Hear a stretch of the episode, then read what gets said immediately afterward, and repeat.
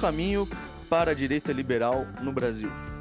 Esse aqui é mais um episódio do Fora de Equilíbrio. E como sempre, eu estou aqui com o Cristóvão Vilaça. Bom dia. E com o João Guilherme Toffolo. Fala, galera. E para acompanhar a gente aqui nesse tópico tão relevante, né, em tempos conturbados aí da política nacional, trouxemos o ilustre deputado Ricardo Melão, por favor, se apresente aí. Obrigado, pessoal. Aliás, ilustre, gostei do ilustre aí, hein? A gente, a gente, a gente tenta evitar o Sua Excelência. Até deputado eu já falo, não precisa chamar de deputado, agora ilustre deputado, obrigado. Tá deputado e do direito ainda eu tive que, tive que fazer o, o certo aqui. Mas obrigado, viu? Obrigado aí pelo convite. É um prazer estar aqui com vocês para bater um papo aí sobre, como você mesmo mencionou, né? Cenário conturbado aí que nós estamos passando na nossa política. É. E para começar aqui, eu queria que você se apresentasse. Obviamente, você é deputado, mas como é que foi a sua trajetória? Você, você é formado em, em direito, como eu, eu, comentei aqui. Como é que foi a sua trajetória até chegar onde você está hoje? Bom, vou tentar resumir aqui um pouquinho, né? Eu sou de São Paulo, capital mesmo, né? Tenho 35 anos, como você mencionou, sou formado em direito pelo Mackenzie. Uh, estudei a vida inteira em São Paulo também. E eu sempre, desde moleque, eu sempre gostei de política. Eu convivia muito de perto com política também, uh, por causa do meu pai. Meu pai era um jornalista liberal, escrevia no Estadão, uma época também comentou no Jornal da Manhã da Jovem Pan, foi de um programa da Record bem antigo, que chamava é, Record em Notícias, e ele já tinha esse viés liberal. E uma época que poucas pessoas falavam de liberalismo, principalmente na imprensa. Então, graças a isso, essa posição, ele exerceu alguns cargos públicos, né? foi deputado federal na década de 90, e eu gostava de acompanhar. Eu sempre fui mais parecido, né? eu tenho mais dois irmãos, eu sempre fui um pouco mais parecido com meu pai. Eu tentava sempre, via com aquelas dúvidas que surgiam na escola, eu lembro até de uma bem interessante, né? para você ver como começou a minha formação política. Uma vez, um, acho que eu estava na quinta série, se eu não me engano, era alguma é, quinta série estava tendo a discussão da privatização da Vale do Rio Doce. Né? E aí veio um amigo, que acho que o cara ouve a opinião de um professor, da mãe, não sei quem que era. Ele, ah, você viu que absurdo, o governo está querendo privatizar a Vale do Rio Doce e não sei o quê. Aí eu vi aquilo, foi privatizar, nem entendia, né? Foi privatizar, mas o que, que é isso, né? Deixa eu entender, vai vender, isso é bom, é ruim, né? Porque é fácil você se apegar ao símbolo, tá vendendo o que é nosso. Aí eu lembro que meu pai, na época, inclusive ele era deputado, votou a favor, logicamente, da privatização. Ele falou para mim, falou, filho, Estado é uma empresa que dá um prejuízo enorme, é, se privatizar vai gerar mais empregos e possivelmente o que vai dar de retorno em impostos para o governo já vai ser mais do que é, com certeza é muito mais do que ela poderia dar em lucro, tal, porque ela é mal gerenciada, o Estado não tem que cuidar disso, e a partir dali eu fui formando né, minha convicção liberal, fui entendendo, toda vez que eu tinha alguma dúvida, vi uma aula de história, que a gente sabe daquelas típicas de história, de geografia, já um pouco mais tendenciosas, eu sempre perguntava para meu pai que rebatia, mostrava os argumentos, ele era muito culto, então dava uma boa aula aí, e graças a isso né, eu comecei a é, me munir para participar de alguns debates na escola, com alunos, sempre quando tinha uma discussão na classe, e aí eu já fui meio que sendo considerado um personagem político, vai, mesmo sem ser desde pequeno. E, e aí depois, né, até para, é, é, enfim, é, na minha formação eu busquei o direito, é, o direito já é uma profissão muito próxima da política, né, porque a gente vive num estado de direito, então é importante a gente conhecer as leis, como elas são formadas, os sistemas que existem, tudo. Eu me interessei por essa área, né? Queria ser uh, advogado, né? Como profissão. E aí na própria faculdade eu já comecei a direcionar para o direito público e eu fui fazer depois uma pós-graduação em direito administrativo pela GV, que tinha acabado de lançar o curso da GV em direito. E eu gostei muito da proposta do curso de direito administrativo, eu já comecei a me ambientar mais nessa área e é, busquei ter experiências também no poder público. Então, já na faculdade, eu comecei a trabalhar na, na Prefeitura de São Paulo. Pra você ter uma ideia, eu trabalhei na subprefeitura da Casa Verde, na Zona Norte de São Paulo, na de Parelheiros. Eu comecei a querer conhecer algumas realidades diferentes da minha, graças a Deus eu sempre tive boas condições de vida, mas eu queria entender a realidade, né? Porque que, como é que a presença do Estado nesses lugares, tentar entender um pouco, né? Porque meu próprio pai dizia, né, que a gente tinha um discurso que acabava sendo muito para um público de mais conhecimento, alto poder aquisitivo, era um discurso que dificilmente chegava nas massas, né? Então eu, eu meio que coloquei como uma missão que, olha, meu sonho era poder fazer com que as pessoas entendessem que, é, numa sociedade verdadeiramente liberal, de livre mercado, tudo, é, nós vamos ter futuramente mais qualidade de vida para todos, né? com liberdade, enfim. E aí eu comecei a entender né, o, porquê das pessoas é, né, nessa, nesses, rincões aí mais afastados né, da nossa realidade, mais humildes, né, qual que era a necessidade do Estado, como que as pessoas de fato pensavam, como que era a realidade delas, e foi muito legal essa experiência. Né? E, e aí depois fui trabalhar numa consultoria privada, fui tocar a minha vida, era uma consultoria especializada, mesmo assim com alguma interface com questões públicas, porque era especializada em é, priva, é, parcerias público-privadas, estudos econômicos, enfim, é, infraestrutura tal. E aí, quando surgiu o Partido Novo, é, como partido em 2015, eu já acompanhava no Facebook o partido, as ideias dele, mas ainda era um movimento. E eu, já, e, e, eu também tinha sido filiado em outros partidos. Né? Eu sempre quis ter uma participação política, nunca tive protagonismo, mas eu era filiado, né? tentava entender um pouco como é que funcionava tal, e já vi um monte de efeitos ali que eu falava, bom, desse jeito a gente não vai mudar nunca, né? a política está muito distante daquilo que a gente deseja do ideal. Quando surgiu o Novo, não só por ser um partido assumidamente liberal, que eu já achei fantástico, né? Falei, bom, ainda bem, o partido vem e fala, sou liberal e não tenho vergonha de dizer isso.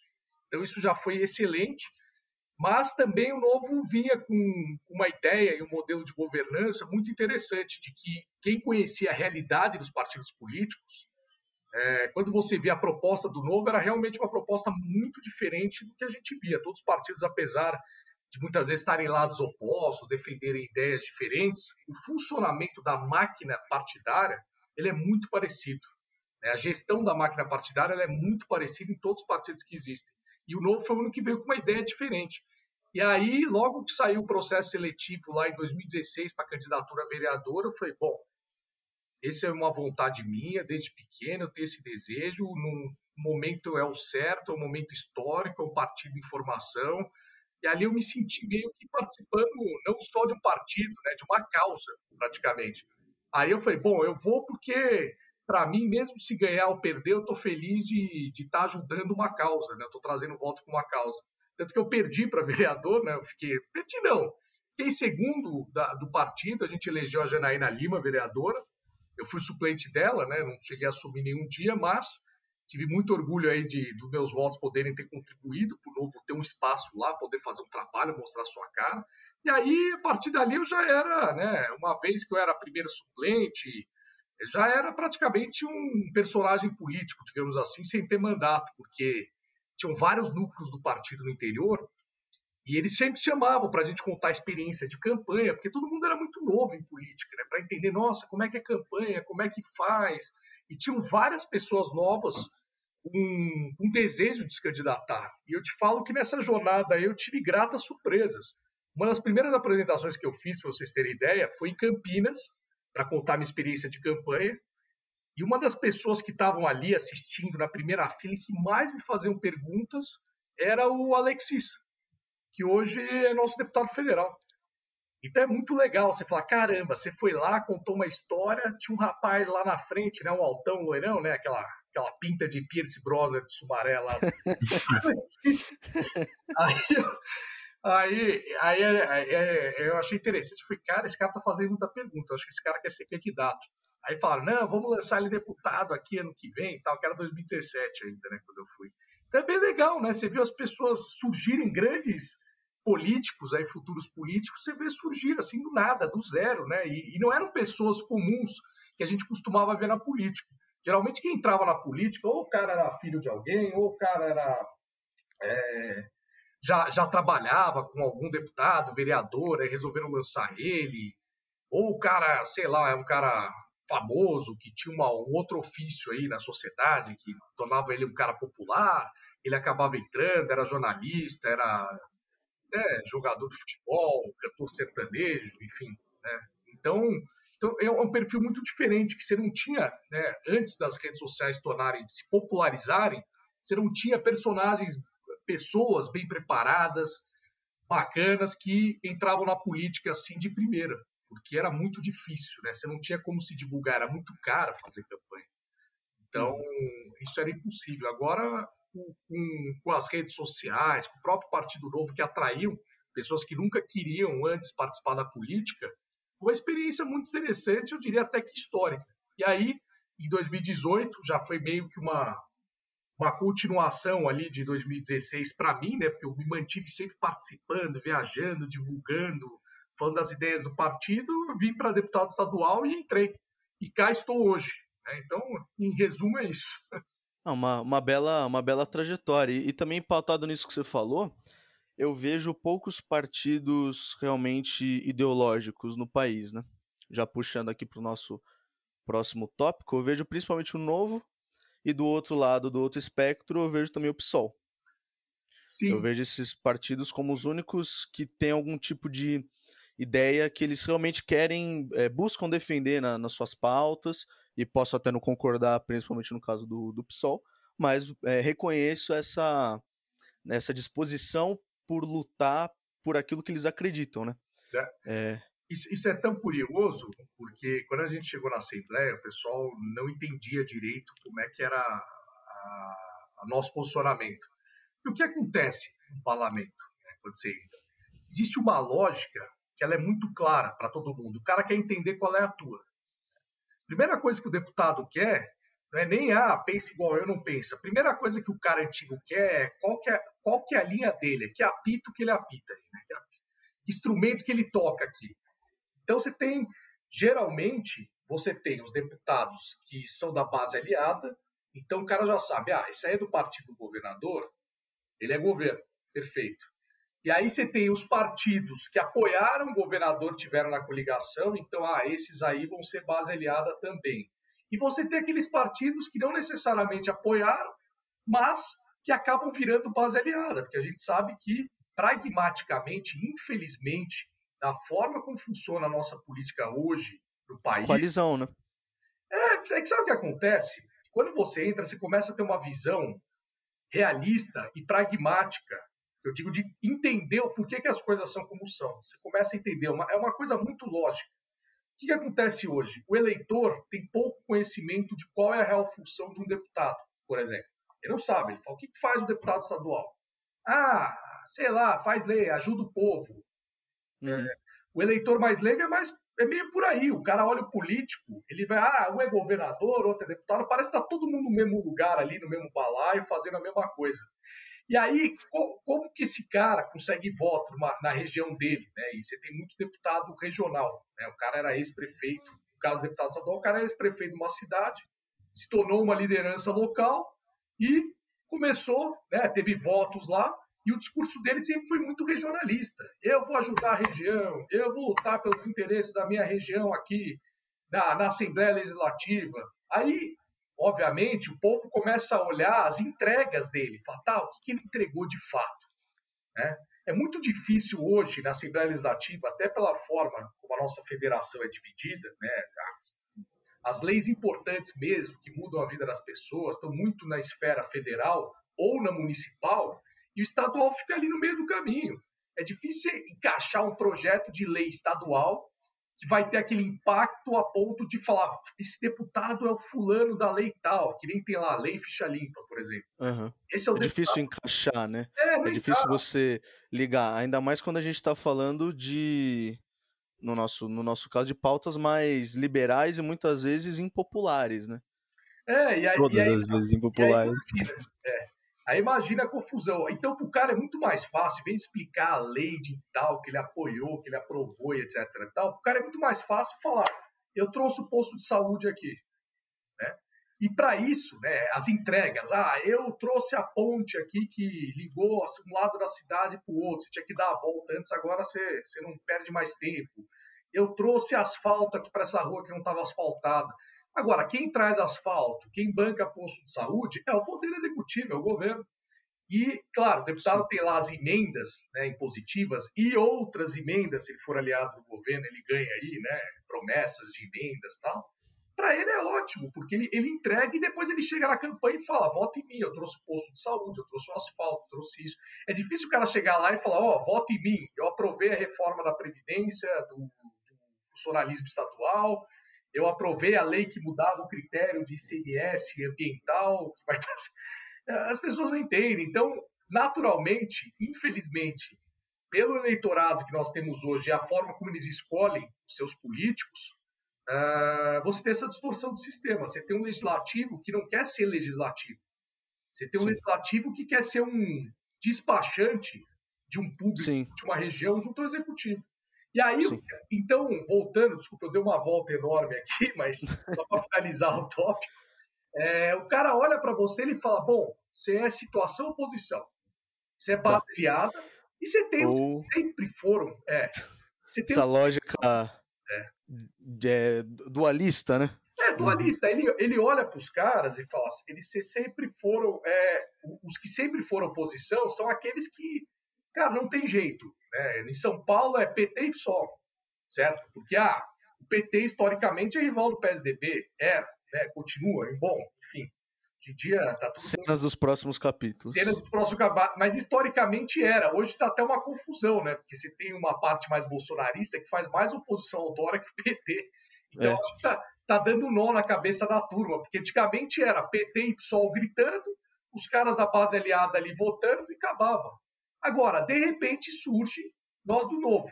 Né? Aí vem e fala, tá, qual é a de vocês?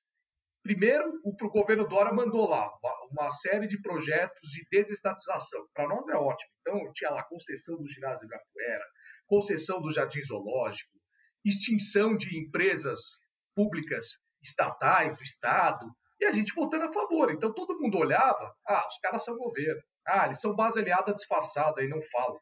E eu dizia, eu falava, não, gente, gente segue nossas convicções. Eu falava, olha, o Novo tem uma linha de pensamento, uma visão liberal da sociedade.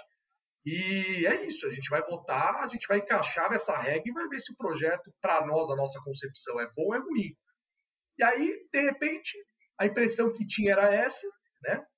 E quando veio, aí começou né, o, a mudança né, nesse, nessa questão, que ela veio por causa de um projeto que o Dória criou, que era o Incentivo Alto, que era para criar, basicamente, incentivo para a indústria automobilística. Aí a gente subiu na tribuna, bateu, expôs, estraçalhou, todo mundo olhou e falou: caramba, o que está acontecendo? Né? Mas vocês não eram governo? Eu falei: meu, a gente nunca foi governo. É que enquanto ele mandou o projeto assim, estuda o liberalismo, você vai entender como a gente pensa. Isso até gerava confusão. Outra coisa, só para encerrar, em projetos de deputado. Por quê? Porque lá cada deputado apresenta um projeto. Você já sabe que pensa num campo de, de, de uma, é, na, na Assembleia Estadual que você tem uma competência legislativa, né? ou seja, o espaço para poder criar leis bem específicos. Então, por exemplo, direito civil, direito trabalhista, direito penal, uh, entre vários direitos que, é, que tem uma grande, né, é, uma grande interferência no nosso dia a dia, tal, é discutido no governo, na esfera federal, né? São os deputados federais e senadores. Então, a Assembleia Legislativa ela pode legislar né, de forma residual, né, é, em outros, nesses, nesses tipos de lei não, mas em outras leis que existem, então lei na área ambiental, na saúde, é, na segurança, enfim, nos transportes, só que o que, que significa? Se existir uma lei nacional, ela não pode contrariar aquela lei para esses assuntos. Em assuntos como eu mencionei, civil, penal, trabalhista, entre outros aí, você não pode nem legislar sobre esses assuntos. E em outros assuntos é, se não tem uma lei na federal, nacional, que contrarie isso, beleza, aí você pode legislar de uma forma complementar. Então, a gente imagina que tudo que começa, né, quando você começa a tentar inventar coisa complementar, você está criando burocracia. Uhum. E aí o que, é. que acontece? A gente começa a votar contra. Aí eles não entendem, né, porque a lógica é, cara, deputado. Existe uma lógica corporativista. Deputado ajuda deputado, mas você não gosta do cara, o cara tem algo contra você, o cara tá barrando teu projeto, você tá barrando dele. Até o cara entender que você tem uma linha, você fala, não, é porque eu acredito nisso. E aí depois eu até conto aí uns episódios interessantes assim de confusão que, nossa, embaralhava Os, os caras devem até estranhar, né? É estranho, eles acham que você é. quer algo contra mim. Juro, eles levam no pessoal, meu, deputado meu, não. Projeto deputado é tem que passar.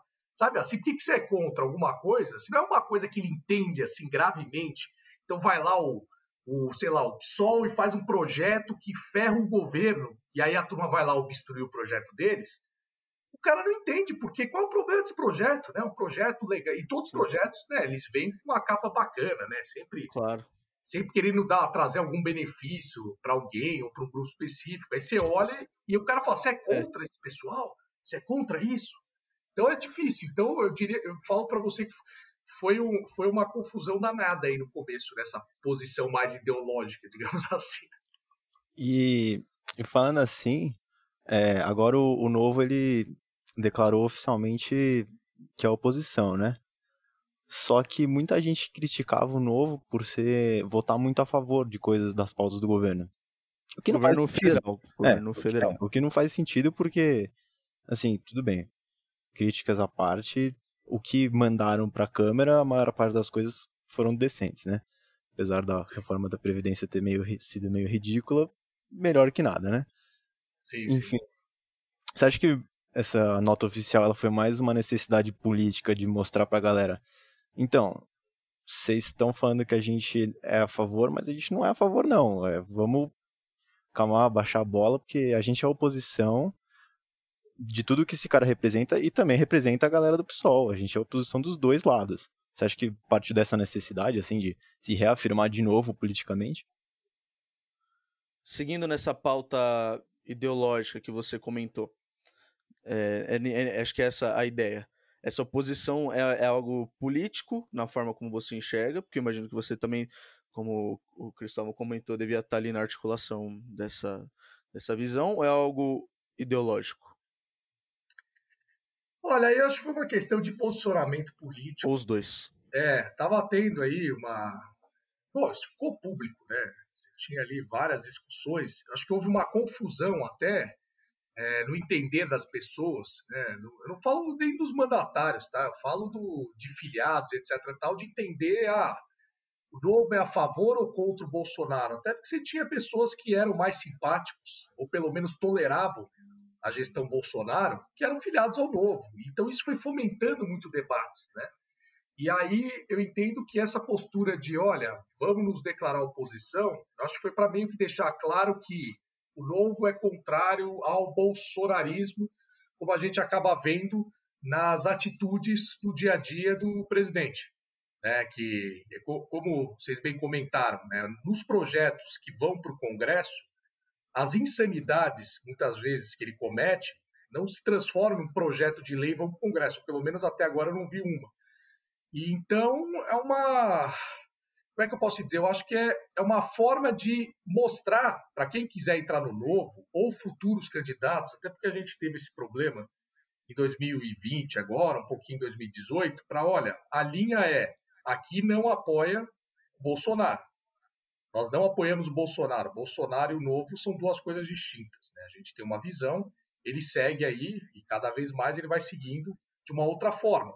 Então, não se confunde. Eu acho que foi para dar uma sinalização para, olha, aqui, aqui não mais, né? Não vai ter mais espaço. Mas é lógico que isso acaba, né? Até para eu ter comentado com vocês como é a visão da situação e da oposição. Então, a situação é, cara, o governo mandou, bate continência e aprova. Se não quiser aprovar, discute com o governo, muda uma coisa, espera, ele pauta de novo, mas você sempre vai votar a favor quem geralmente é governo numa casa legislativa, ele vota a favor. Quem é oposição vai faz de tudo, vai obstruir, vai discursar e vai tentar barrar. É quase que um, esse, esse, essa, essa divisão de oposição e situação é quase como se fosse um jogo de poder, né? como é nas eleições. Então, oposição é vamos criar dificuldade, não vamos passar fácil, mesmo que seja uma pauta que eles concordem, é não vamos dar facilidade, vamos segurar, para tentar arrancar alguma coisa, né? para tentar na pressão ali ou amenizar ou arrancar alguma coisa, enfim. E isso gera uma confusão muito grande quando você fala, olha, eu sou oposição. Vamos supor que é, eu, no, eu amanhã, no, na Assembleia Legislativa, nós do Novo vamos nos declarar oposição ao governo Dória. Primeiro, quando você se declara oposição, olha que interessante, poucas pessoas veem esse lado, né? Você tem uma, inclusive, uma liderança própria da oposição. No caso, eles chamam de liderança da minoria, lá na Assembleia Legislativa de São Paulo. Quem é a líder da minoria? É a professora Bebel do PT. Quem pertence ao grupo que se declarou oposição e tem essa bancada da minoria que é representada pela professora Bebel? É o PT e o PSOL. E eles têm uma forma de fazer a política. Olha, vamos barrar, vamos impedir, vamos teimar e etc. E tal. Se vem um projeto, por exemplo, de concessão, sei lá, do como foi do ginásio Ibirapuera, provavelmente você fala, não, esse a gente vai votar a favor. Os caras vão olhar para a gente e falar, mas que oposição é essa? Vocês são oposição, o que vocês estão fazendo? Vocês vão ter que votar a favor. Você, não, eu sou a favor. Não, mas que absurdo é esse, gente? A oposição tal. Confunde a cabeça das pessoas. E aí começa a tirar sarro. O cara vai falar, olha, que oposição que é essa? Então imagina a bancada do novo federal. Ele chega lá, existe a liderança da oposição, que, se eu não me engano é o Molon, que é o líder da oposição lá no Congresso. Vai ter o PT, vai ter o PSOL, entre outros partidos ali mais à esquerda. Quando, quando, quando você chega lá e fala eu sou oposição no Congresso Nacional, o entendimento é você está com a gente. Essa é a sua liderança, o Molon vai falar por você e você tá, faz parte desse grupo aqui. Então, como é que você vai ser oposição com, sei lá, 80%, 90% das pautas que, que vieram e que era para nós, se você olhar o que o novo prega, era para a gente ser favorável, então fala, é, vocês votam com o governo, vocês são puxadinho do governo. Mas se você olhar as pautas, eu convido quem for liberal e está criticando, eu falo, bom, olha aí, dá para votar contra o quê? No máximo é o que você falou, a reforma da Previdência, nesse caso, tudo bem, você fala, poderia ser melhor, mas ali é aquela coisa, ou era aquilo, não tinha jeito, é muito difícil fechar a pauta, né? É complicado, é difícil, e a gente mesmo assim colocou os destaques que a gente queria, as emendas que a gente desejava, a gente tentou se posicionar a todo momento para que o projeto fosse ideal. Mas votamos a favor. Agora, de resto, você fala, poxa, qual que era para ter sido contra aqui na tua visão? Ah, nenhum desses. Então fica difícil. E aí você acaba sendo vítima da própria oposição começa a falar: é, vocês não são oposição porcaria nenhuma, isso é oportunismo. Que oposição que é essa que só vota com o governo? Então cria uma confusão na cabeça das pessoas muito grande. Mas eu entendo que, até, pelas, até por essa necessidade eh, do público liberal, do novo, de, de não se confundir com o bolsonarismo, houve esse posicionamento é, do partido em geral como instituição de que nós somos oposição. Mas é que eu falo, na prática, é aquela coisa, vai vir o projeto, se ele mandar projeto só de acordo com o que a gente entende, já acaba votando a favor. Aí você vota a favor, lá dentro vão falar que vocês são, estão com o governo, entendeu? Então é muito difícil, né? Isso acaba gerando uma confusão, mas para discurso público é, cria um posicionamento ali que, que nesse momento é, de, de confusões é, deixa ali um, uma linha bem clara do, do que a gente pensa. Legal. É, é, é interessante pensar nisso porque a, o liberalismo aqui no, no Brasil, em São Paulo, em São Paulo ele, ele sempre foi um pouco mais forte do que no, na esfera federal, né? Mas a gente vê é, que não existe representantes de fato, não existia pelo menos, representantes de fato na política dessa vertente mais liberal, que muitas vezes pode se aproximar de uma vertente mais de centro, e aí eu não digo centrão, Sim. mas pode se aproximar de algo mais moderado, no sentido de não ser. De, de defender as suas pautas, claro, defender as suas, as suas, a sua ideologia, mas estar disposto a caminhar entre os dois espectros. Então, questões sociais, por exemplo, um liberal às vezes pode se aproximar mais de é, políticos, partidos, ideologias tidas como de esquerda, entre aspas. É, galera não progressista, é uma... galera progressista Exato. de fato, tipo a Tabata Amaral, essa gente por é exemplo, é de esquerda, mas não é uma regra. Suave, né? Não é uma, exato, não é uma regra. Você pode ser, claro, uma liberal um pouco mais conservador, mas existe essa essa nuance que você muitas vezes não vê em outros posicionamentos, em outras é, ideologias, partidos políticos. E aqui eu queria puxar para o João é, para falar da questão do partido, de, de outros grupos de movimentos liberais, sociais, enfim. E o João, o João tá com tá sem som. Eu estava mutado porque está chovendo. Oh, é a então, moto aí atrás fazendo barulho. É a moto, é a moto. oh, mas então, considerando toda essa confusão, uh, a gente fica muito pensando sobre a questão realmente de, por exemplo, se o Novo conseguiria agora uma aliança com outros partidos de direita, não sei, ou mais para a direita. Também existe a questão de como que ficaria a base eleitoral do Novo agora, com posicionamento como que o Novo declarou agora, né? Então, é mais ou menos isso. Poderia é você tem dizer. grupos, né? Você tem uma ala liberal no DEM, por exemplo. Sim, você sim. tem uma ala liberal dentro do PSDB. Dá pra se ajudar com o... esse amiguinho aqui, o nosso querido FHC. FHC, então. Aconteceu você tem a galera do, 90, que não aconteceu do MBL. Sim. Como você vê essa, essa, esse posicionamento aí do novo? Olha, você fala o quê? Em termos de ou... composição no Congresso, na Assembleia ou para eventuais eleições, candidaturas? Não, acho, acho que dois, mais né? para. É, os dois, é. é. Olha, no, no parlamento é muito interessante, porque você vê uma formação de alianças por pautas. Então, vou, vou, dar um exemplo meu agora concreto. Né? A gente brigou muito no ano passado contra o projeto do Dória, que tinha ali um, um artigo que permitia ele subir a alíquota de ICMS em São Paulo, que tivesse abaixo de 18%, por decreto. Né?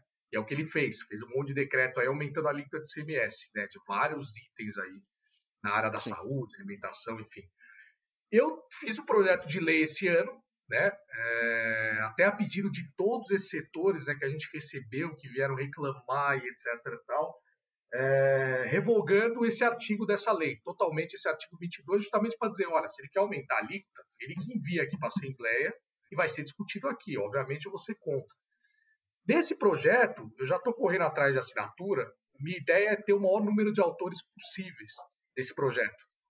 Eu, para você ter uma ideia, é, hoje eu tenho umas 35 assinaturas, mais ou menos, de deputados que são autores comigo junto no projeto, né, coautores, e eu tenho aí desde gente do PT, do PSOL, do, do PCdoB, tenho os, o pessoal do PSL, da linha é, mais Bolsonaro, da outra linha, tenho é, gente do PDT, gente do PSB, gente do próprio o Arthur, que hoje é patriota, né, que é o MBL. Ou seja, dependendo da pauta, a gente consegue reunir vários e vários deputados. Né? Se você defende. Uma coisa legal de uma casa legislativa é você ser respeitado. E você não é desrespeitado nunca se você defende uma ideia. Isso é bem interessante.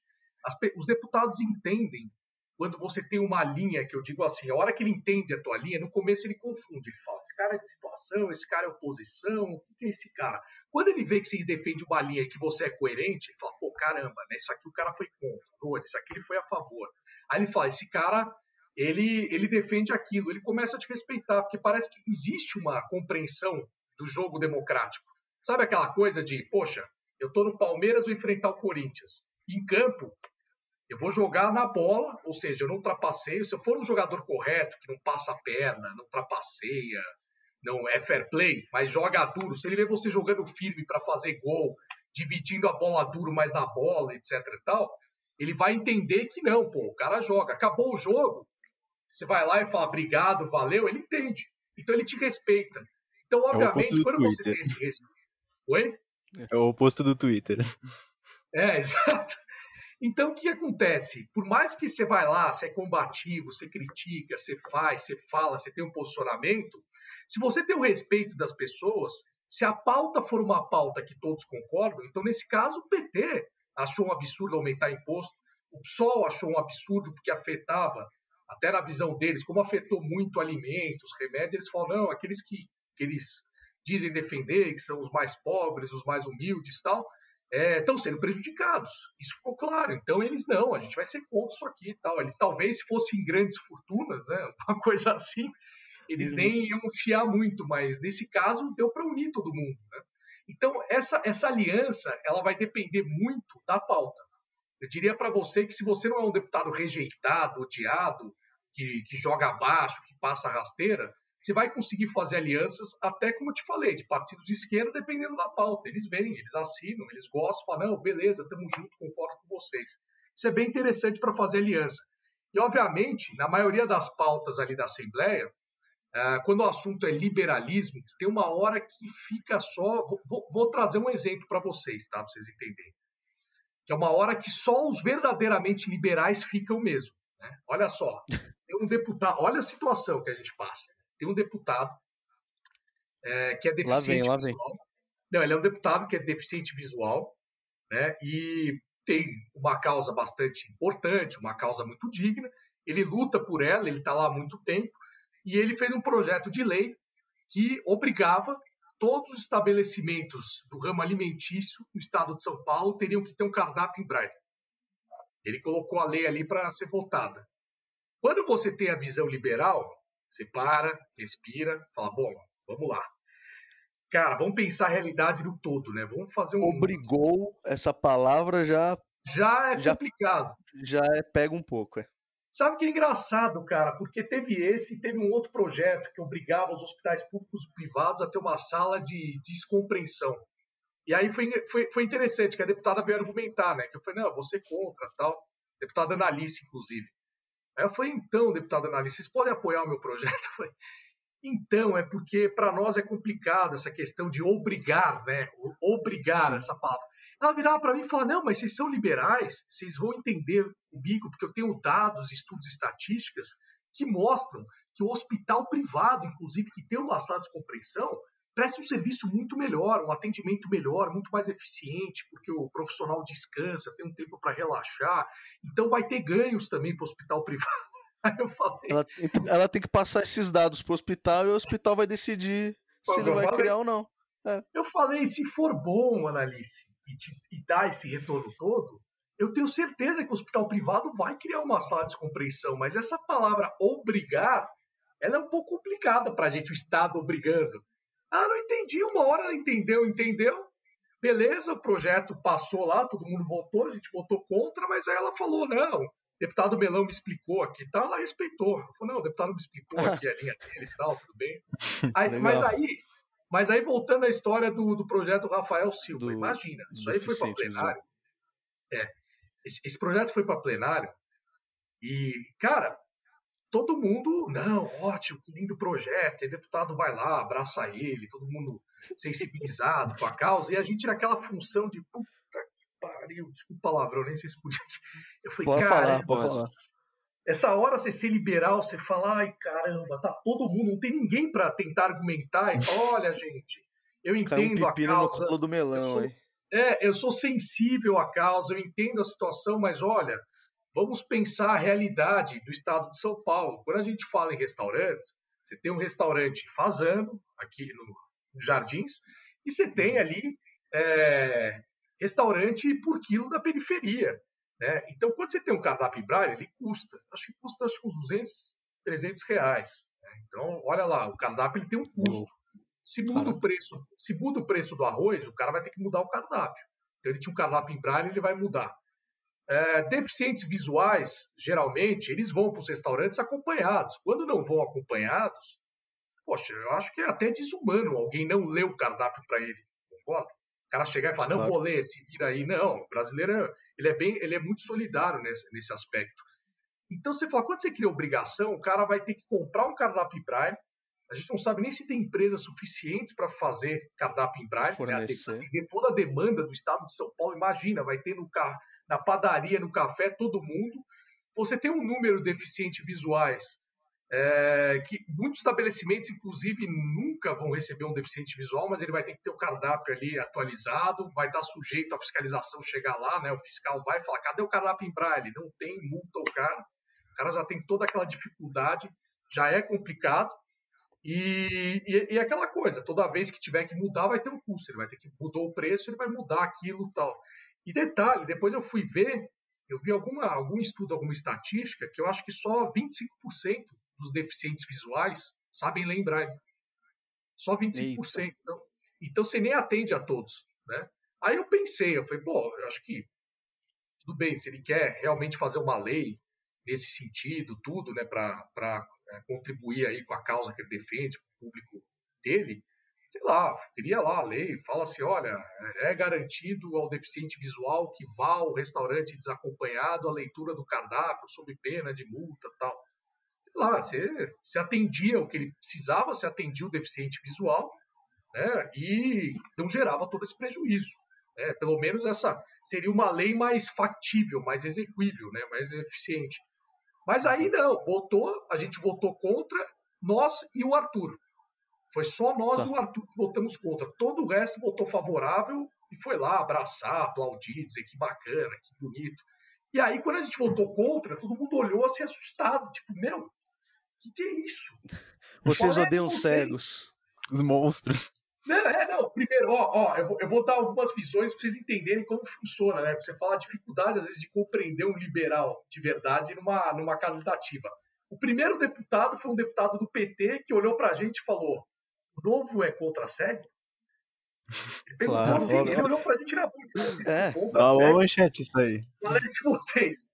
Aí o outro, que é mais pragmático, aí pega um deputado de centrão, bem pragmático, assim, né?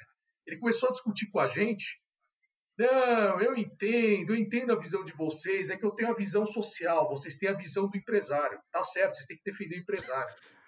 Eles acham que, tipo, ah, o empresário. novo é o empresário. O novo defende o empresário. Então tá lá o cara do PT olha e fala: não, eu defendo os trabalhadores. Ele fala: ah, entendi.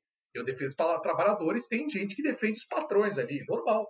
Na cabeça dele, ele fala: tranquilo, é isso aí. Vamos, tamo aí, meu. Eu vou defender os trabalhadores e os patrões, cara. Tem voto para todo mundo. Aí você fala: meu Deus do céu, a gente tem uma visão de sociedade, cara. Tô preocupado com o cara que vai perder lá, o garçom que vai perder o emprego na periferia se o cara tomar uma multa porque não teve cardápio braille, sabe? Eles não entendem a visão do todo, né? Eles são muito fixados. De assim, novo, né? essa dualidade. De novo, essa De dualidade. É. Então você vê que, que, interessante. Nessa hora você fala, quem que é liberal mesmo aqui? Porque muita gente falava, né? É, eu sou liberal, eu defendo. E eu acho legal quando o cara vem com aquele argumento assim para você. Fala, não, eu também sou liberal, mas neste caso. é. aí, é, aí é puxado, eu né? Tudo, eu defendo livre comércio, livre mercado tal, mas nesse caso, tinha até um projeto de uma outra deputada que ela criava uma série de regras que as empresas de aplicativo de entregas, né? Então, iFood, Rap, essas coisas, exigia ali que eles é, garantissem uma série de condições para o pro motoboy que tá prestando serviço de segurança, caixa fixa. Tinha que ter a pausa, não era? Um negócio assim? Eu, eu, eu vi ah, isso daí. Tinha, tinha um monte de coisa lá, que esse projeto nem chegou a, a ser pautado ainda. Mas tinha coisa assim, tinha que ter uma caixa de tal volume, tinha que garantir para ele aquilo, tinha que garantir os equipamentos de proteção de segurança tal. Aí você tentava explicar para ela, ela, e ela se dizia, não, tem que, juro, é, é, uma deputada que fala, não, tem que acabar com lei inútil mesmo, eu tenho franquia aqui de loja de não sei do que, você não sabe o que eu sofro, é um absurdo essa burocracia, vocês estão certos, tem que revogar a lei. Aí quando chegou nessa pauta, ela, não, não, mas nesse caso, vocês não estão entendendo, os motoboys eles sofrem muito, a empresa tem garantia. Eu falei, mas o tem que entender, ele é um profissional autônomo, né? O cara está ganhando uma renda, ele está podendo escolher o, horário do dia que ele está trabalhando.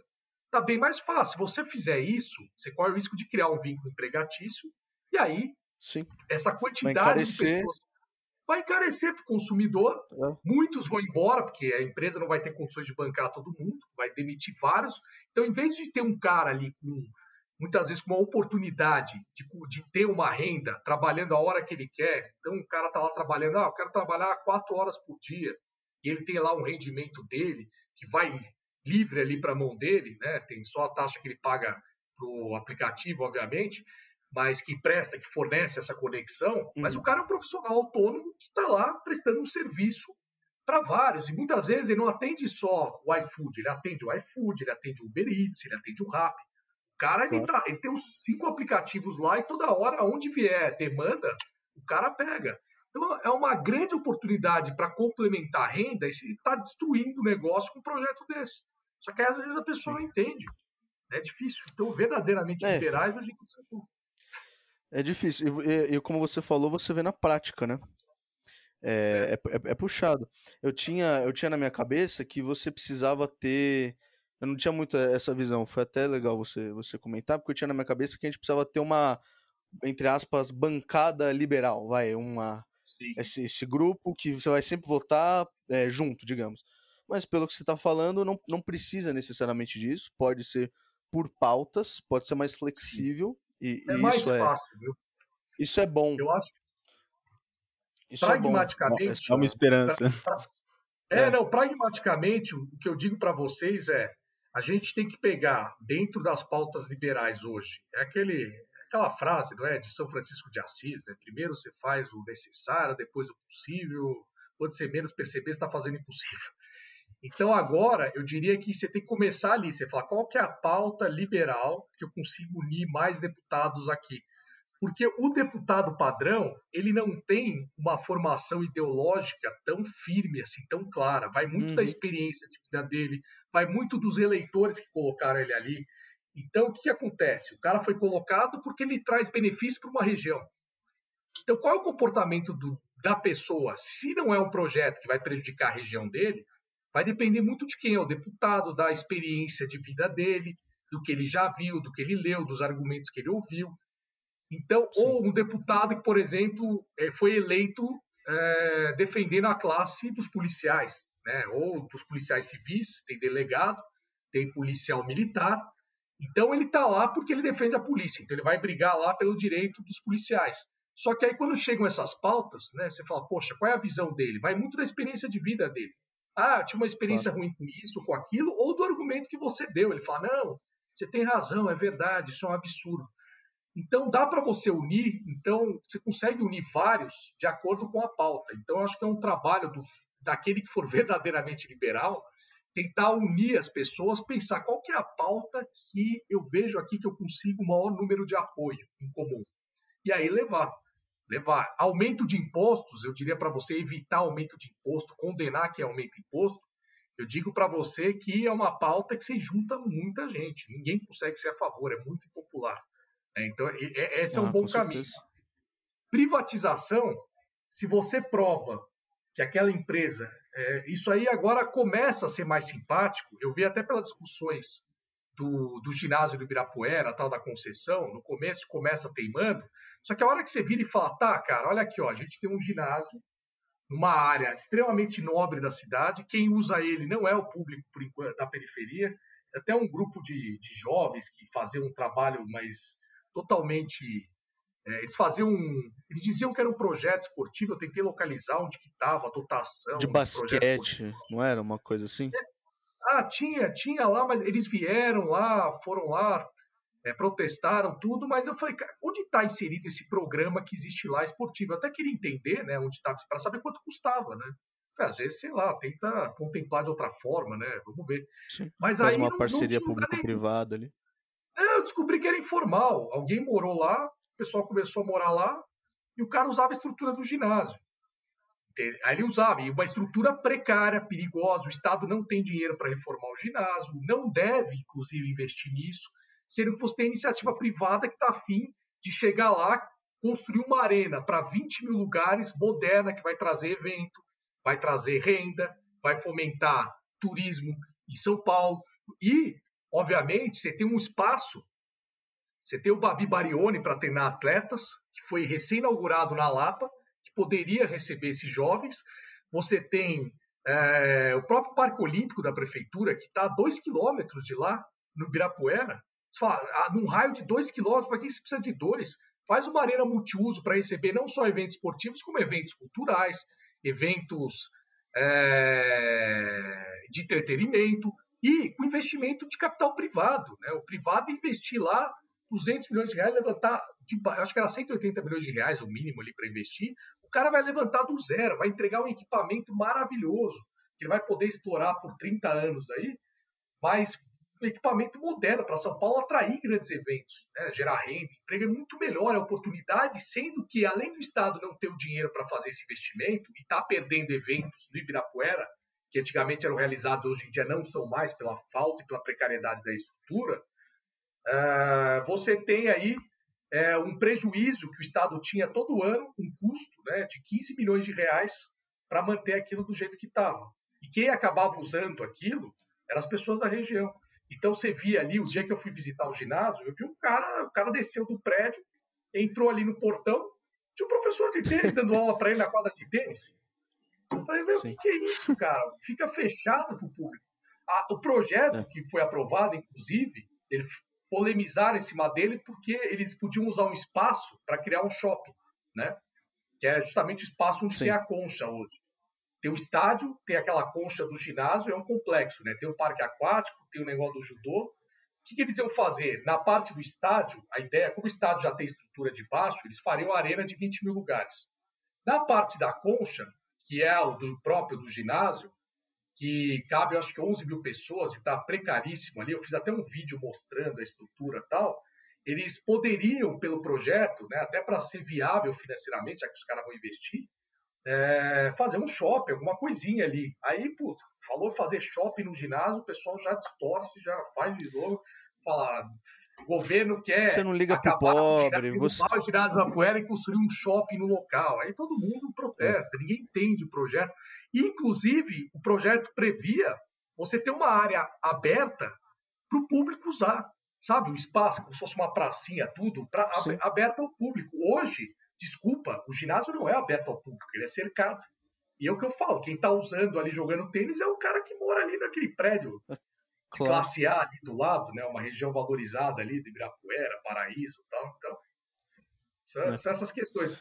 Mas o, o desculpa, só para finalizar, o que, o que eu ia falar nesse sentido, o que eu ia falar, quando você mostra o seguinte, você fala, cara, você quer, você quer dinheiro de 15 milhões de reais para sustentar esse ginásio que não recebe mais nada? Ou você quer 15 milhões de reais atendendo posto de saúde na periferia? O cara dá aquela. Então você consegue ainda, dependendo da é. privatização, é. Se for uma coisa mais simples, que não envolver grupos de funcionários públicos, sindicatos, etc. e tal, você até consegue levar essa pauta. Não é impossível. Tanto que ele foi aprovado, mas não teve muita dificuldade na discussão ali. Não foi uma coisa assim que protestaram muito. Agora, teve mais protesto agora com essa história do shopping do que quando o projeto foi discutido. Porque ficou claro, falou, olha, é 15 milhões de reais que poderia estar indo para um, para uma escola na periferia, para um posto de saúde, para um hospital, tá indo para cá para nada, né? Para enfim, não conseguir receber nem eventos direito esportivo.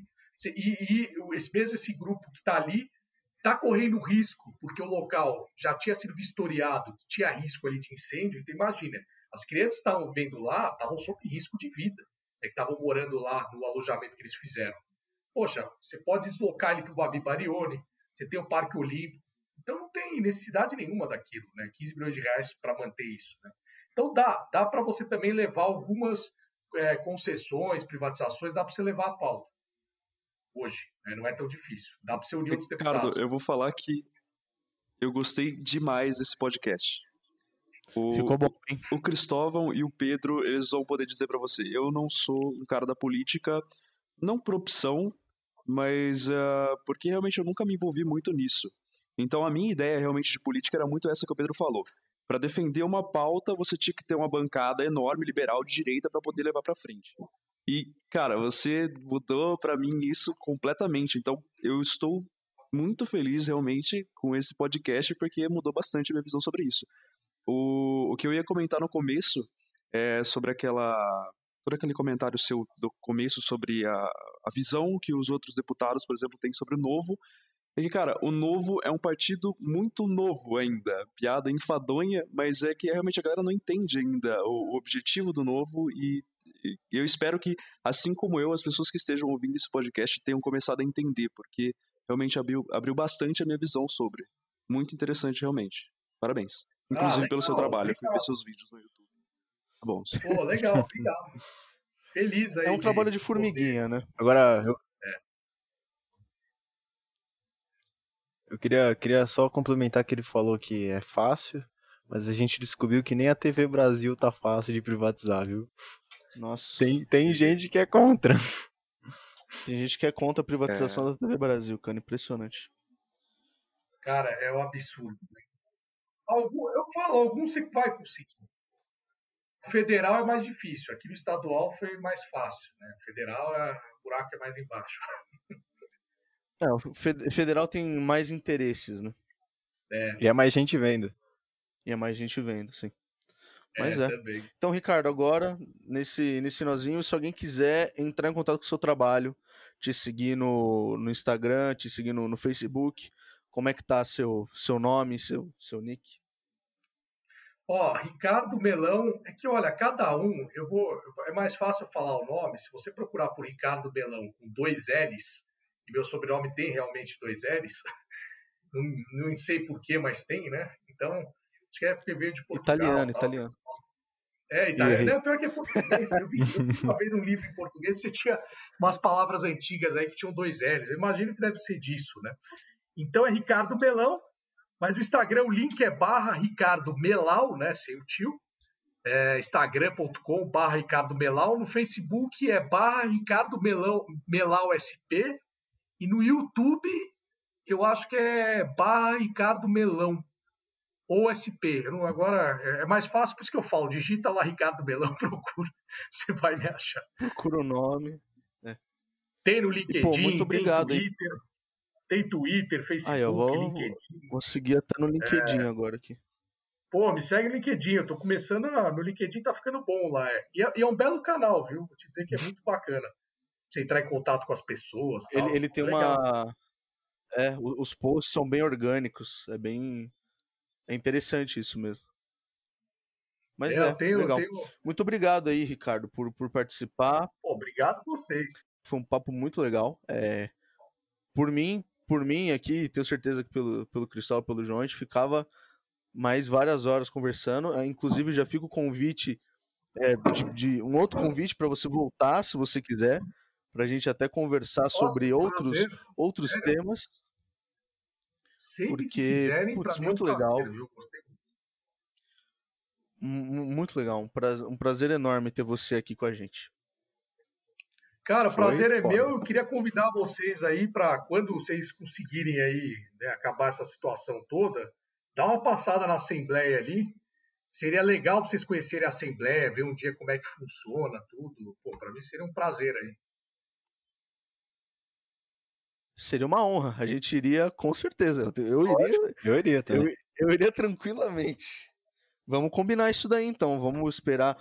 Vamos esperar isso aí as vacinas, né? Que agora acho que a água bateu na bunda Sim, do nosso sim. querido presidente. E vai sair vacina. Né? Mas Bateu, bateu forte, viu? bateu bem. Tsunami. Bateu forte. Bateu bem forte. Bateu bem Mas é forte, isso. eu diria. Vamos ficando por aqui e valeu. Valeu, pessoal. Obrigado, viu, João, Pedro, Cristóvão. Cara, foi um prazer. Gostei muito. Parabéns aí pelo canal. Parabéns aí pelo trabalho de vocês. Aliás, ter essa iniciativa é bem legal, né? É, Eu, quando era jovem, estava na faculdade, a gente não tinha esses instrumentos, esse tipo de participação. Eu fico feliz de ver como tem gente fazendo podcast, vídeo, querendo discutir política. Nossa, isso não existia na minha época. Então, poxa, fico feliz aí. Aproveitem, porque eu não tive isso e era tudo que eu queria naquela época. É um veículo, né? É um meio para você falar. Não, parabéns. É um, é, um papel, é um trabalho de cidadania, inclusive. Cara. Bacana. Parabéns mesmo. Muito bom. Estamos Obrigado. muito felizes. Obrigado. Valeu, siga à disposição aí. Valeu. Abração.